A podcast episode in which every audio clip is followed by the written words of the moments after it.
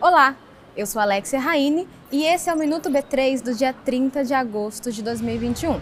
A partir de agora, você confere o que aconteceu de mais relevante aqui na Bolsa do Brasil. O nosso site conta com várias informações que contribuem com o dia a dia do investidor, seja pessoa física ou institucional. É lá que você tem acesso a tudo o que precisa saber sobre os nossos índices e dados de mercado, como volumes de transações e fluxo de investidores estrangeiros. E vem novidade por aí.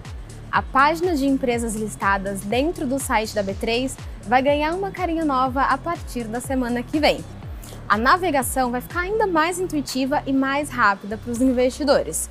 Mas não se preocupe, você pode continuar acessando o link atual até 29 de outubro. Além disso, a B3 fechou hoje uma parceria que vai ampliar o acesso de investidores do mundo todo ao mercado brasileiro. E isso acontece por meio da CQG, uma líder global em tecnologia para o mercado financeiro que adicionou a Bolsa do Brasil à sua rede. Agora, todos os clientes da companhia têm acesso às ações, índices e dados de mercado da nossa bolsa. E o Ibovespa B3 fechou em queda de 0,78%, aos 119.739 pontos.